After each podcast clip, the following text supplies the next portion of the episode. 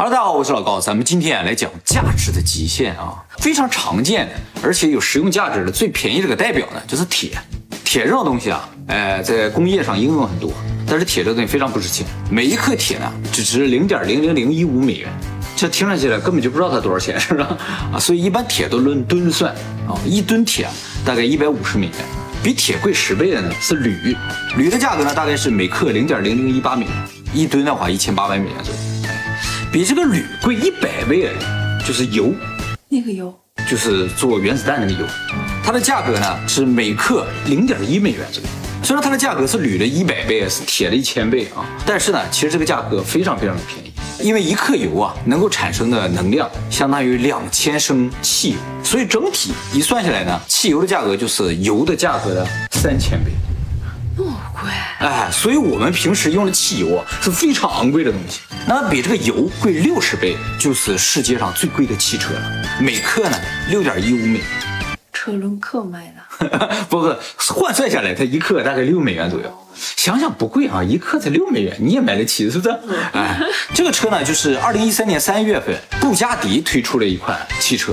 这个车的名字呢是个法语，好像是叫拉涅涅涅，意思呢，意思呢就是黑车。一辆黑车，那个车就是黑色。他问布加迪为什么这个车的名字这么低调？他说因为这个车本身太高调了，所以名字就低调一点啊。这个车呢，由于是定做的，所以价格非常昂贵，达到了一千一百万欧元，折合美元的话大概一千两百三十万美元。这个车重两吨，所以每克呢只有六美元，普通车重多少呀？也都两吨左右。像咱家车也两吨，啊多少钱一克呀？咱家的车每克的话大概跟铁差不多。那么这台黑车呢，拥有 W 十六缸发动机，马力呢达到一千五百匹，峰值扭矩一千六百牛米，这个都属于专业数据了啊！不多少匹？不懂的人完全一不知道一千五百匹马的，啊！对对对，就是这个感觉。真的。啊，前面像牵了一千五百匹马一样，零到一百公里加速呢只用二点四秒。这个车呢总共有六个排气筒，一般车也就两个，好一点的车可能有四个，它有六个啊。那么比这个布加迪跑车还要贵十倍的，就是黄金的价格。每克的价钱，对对对，黄金现在每克啊五十三点七美金，那时候涨了吗？比咱买那时候涨。他买的时候是最高点的，对，咱在最低点卖嘛，所以赔了很多。那比这个黄金还要贵一百倍，嗯，比黄金要贵一百倍哦。一百倍哦。对，就是放射性元素钚。那么这个钚现在最常见就是在核废料中发现，就是核电厂发电的时候，那个铀二三八它裂变了之后呢，就会生成布。它是这个裂变反应的一个中间产物啊，它的价格呢是每克四千美金。核废料这么贵啊？它贵啊是有原因的，它能够做原子弹。哦。哎，用铀做的原子弹叫铀弹，用布做的原子弹叫布弹。它也可以做。对，但是你有没有个疑问，就是铀那么便宜可以做原子弹，它这么贵也可以做原子弹，那为什么不用铀用它呢？嗯，是因为啊，铀要提纯是非常困难。钚它不需要提纯了，因为它是铀反应出来一个中间产物，只要从核废料中把它提出来就可以做原子弹，所以钚就属于一种比较简单可以利用的核原料。有些小的国家宣称他们有这个核武器，其实主要的是钚的原子弹。那么比这个钚还要贵十倍的就是氚，氚还是氚？啊，氚。这个氚的价钱呢，大概每克三万美金，它是氢弹的原材料。那比氚这种放射性元素还要贵的，就是世界上最贵的表——百达翡丽的亨利格雷夫斯超级功能怀表，每克呢四万三千美金。这个亨利格雷夫斯啊，就是当初订购这块表的人，他是个银行家。呃，他在一九二五年的时候，托百达翡丽设计这个世界上最复杂的一块表。百达翡丽花了三年设计出来，又用了五年给它造出来。它呢有二十四项功能，这块表在很长一段时间都是世界上最复杂的表。直到五十六年后，百达翡丽又推出了一块叫做 Caliber 八十九的表啊，复杂度呢超过了亨利格雷夫斯。但是呢，这块表借助了计算机辅助设计和制造啊，所以呢，亨利格雷夫斯啊仍然是人手工能造出来最复杂的表。那么这块表呢，在二零一四年的瑞士拍卖会上呢，以两千三百二十三万七千法郎的价格拍出去了啊。这个表重呢五百三十六克，所以每克呢大概四万三千美金左右。它还能计算出来每天的日出日落什么的。没啥兴趣，你这不也能吗？那我的功能比它强大很多，我能打电话，能听音乐。那么当初这个格雷夫斯花了多少钱定制这块表呢？当时是花了六万瑞士法郎。如果不考虑通货膨胀，就纯看价面的话，现在已经翻了一千三百倍了。但是如果考虑通货膨胀的话，这个表本身的价值只翻了一百倍只翻了一百倍。啊，那翻了一百倍吧。好，比这块手表还要贵的就是钻石。钻石啊，现在大概每克六万美金左右。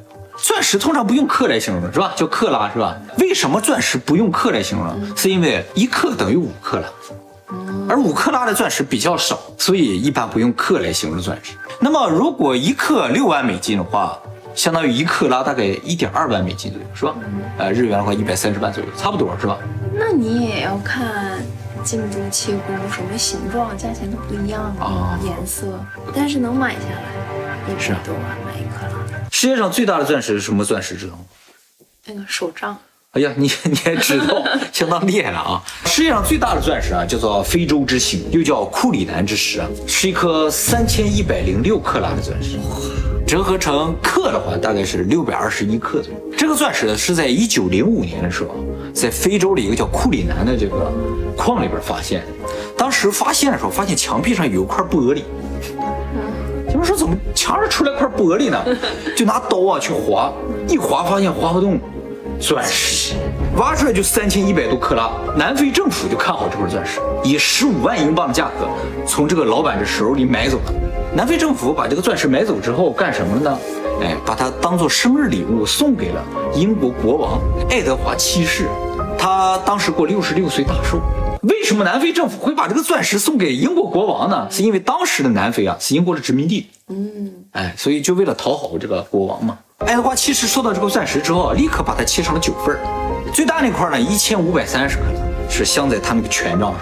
现在呢放在伦敦塔上永久展示，剩下大部分块都做成当时玛丽王妃的装饰品，比如说项链儿，项链儿穿好几块儿，皇冠上有一大块儿，就是南非之星二号在这儿。好，比钻石更贵的就是这个世界上最贵的画儿，画儿这东西超贵又轻，是吧？哎，每克呢大概七点五万美金。是谁画的画呢？就是我们前两天刚刚介绍的两岁就能抬头的达芬奇。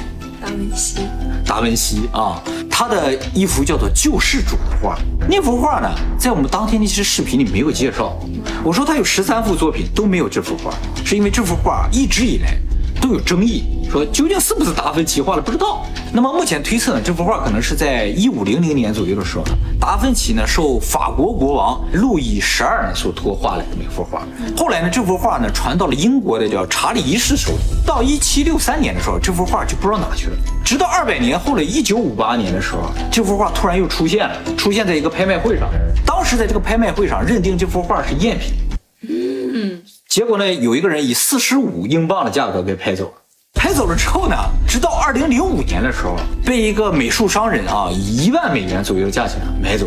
后来这个美术商人对这个画进行修复之后，发现这幅画很有可能是达芬奇的真迹。结果呢，到二零一三年的时候，被瑞士另一个美术商人呢以八千万美金的价格买走。他买走之后，转手呢就以一两千七百五十万美金啊卖给了当时俄罗斯的一个富豪啊。这个富豪呢现在是世界排名第二百二十四位的，叫做德米特里雷格洛夫列夫。那么这个雷格洛夫列夫买了这幅画之后，立刻就知道了这个瑞士画商是以八千万美金买的，于是马上就控告这个瑞士画商诈骗。你八千万买的，转手就一亿多卖给我，诈骗。结果在二零一七年的这个拍卖会上，他就把这画拿出去拍了，在十八分钟之内啊，就被沙特的一个王子啊。以四点五亿美金的价钱买走了。这个王子呢叫巴德尔啊，这个王子啊是沙特王储的一个远亲。买走这个画之后呢，就放在阿布扎比卢浮宫了。这个卢浮宫啊是法国巴黎卢浮宫的一个分馆，虽说是分馆，但其实由阿联酋自己建，租用了卢浮宫这个名字，所以它也可以叫卢浮宫。租期是三十年，哎多少钱啊？租金？五点二亿美金。这个博物馆本身啊，建造才花了二十亿美金，哎，这幅画就四点五亿，租个名就花了五亿啊。它不管是真品还是赝品，只要最贵的就行。对，这个叫巴德尔的王子啊，从来没有拍过这个艺术品，一出手就四点五亿，所以很多媒体就觉得这不是他买的，就是沙特王储想买这幅画，但是不想自己亲自出面买，觉得没面子。然后就托了个远亲说你帮我买一下，然后送给我，帮人家举牌去来着，是吗？拍卖会啊？他也是不好意思开吗？过不来，举这个过瘾吗？过瘾，是我的钱。像这个才过瘾呢，完全不考虑价钱就举就行了，肯定是。最开始就是东京的拍卖会，真的能拍到好东西，又便宜又好现在，真的赚钱。后来这前五年开始就已经好东西都被人拍走了是吧？就是都过来拍了，哦，嗯，然后有电话委托的，啊，就世界各地都来拍是吧？啊，那就没有了，就是拼不过人家是吧？没钱就说没钱，非说没好东西呢。那么这幅救世主的画的重量我没查到，但是我查到了蒙娜丽莎的重量。蒙娜丽莎加上外边那个框，总共重八公斤左右。这个救世主比它小一点，我估计它就六公斤，所以算下来大概每克七点五万美金左右。如果只考虑里边那个纸的话，可能就几百克。如果就几百克的话，这幅画每克可能就一百万美金以上。好，那么比这幅画还要贵的，就是一种化学元素，叫做卡，每克两千五百万美金，这也是一种放射性元素。这个卡为什么叫卡呢？是因为它是美国的加州大学最先合成出来。加州大学不叫 California 嘛，就就取它那个钯。哎，这个东西啊有非常强的放射性，而且呢是一种非常强的叫中子源。不断发射中子那种东西，所以它是非常好的核引爆材。核引爆的时候，不是一个中子打到那个裂变元素当中，它就开始裂变吗？像这个卡这种东西特别适合做这个东西，一旦放进去，嘣就开始爆了。而且呢，它本身也可以做成核弹，所以呢，很多人担心啊，它能做成超小型的核弹，特别便携。但是呢，事实上这种担心是没有必要的，因为卡这种元素啊，合成起来非常的困难，而且价钱非常的高。目前啊，能够制造卡这种元素只有两个国家，美国和俄罗斯。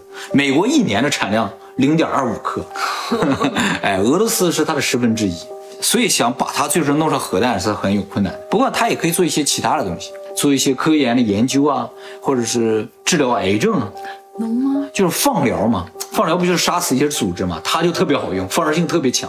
反过来说，就是它对于生物的这种毁灭性也是特别强的。比这个卡还要贵的，就是这个世界上可能最贵的东西。什么这个东西咱都没见过，世界上最贵的，暗物质？哎，差不多 是反物质 反物质又是什么？啊。反物质咱以前讲过，哎，这个世界上所有的物质，我们看到的物质都是正物质，嗯，和这些物质性质完全相反的一种物质呢，就叫反物质。它的性质完全相反，反到什么程度啊？时间也是相反，反物质时间是倒流的。理论上存在，在自然界中几乎没有发现，后来在实验室里做出来了，serum 哦，做出来，呃，最多的时候一分钟能制作出来一千万个反氢，就是反质子，这个速度感觉很快，是不是？就以这个速度想制作出一克反物质，需要一千亿年。地球的寿命才四十几亿年，就做出一克反物质需要一千亿年，这完全没有可能了，是吧？哎，那么这个反物质有个特点，就是它和正物质相遇的时候，它俩就都会消失。所以说，现在实验室里造出来的反物质，一造出来它自己就消失了。那怎么知道它造出来了？哎，检测出来，存在的一瞬间，然后就消失。后来呢，塞隆就想办法说，怎么能让它存留时间更长一点？因为你想用它做一些化学实验嘛，是不是？呃，就想了各种办法，就这边比如说现在完全真空，里边没有任何其他物质的情况之下，然后呢，用电磁把它固定在中间儿，以保证它会不与任何东西相撞，是吧？目前好像最长的记录大概是把它稳定在那十七分钟。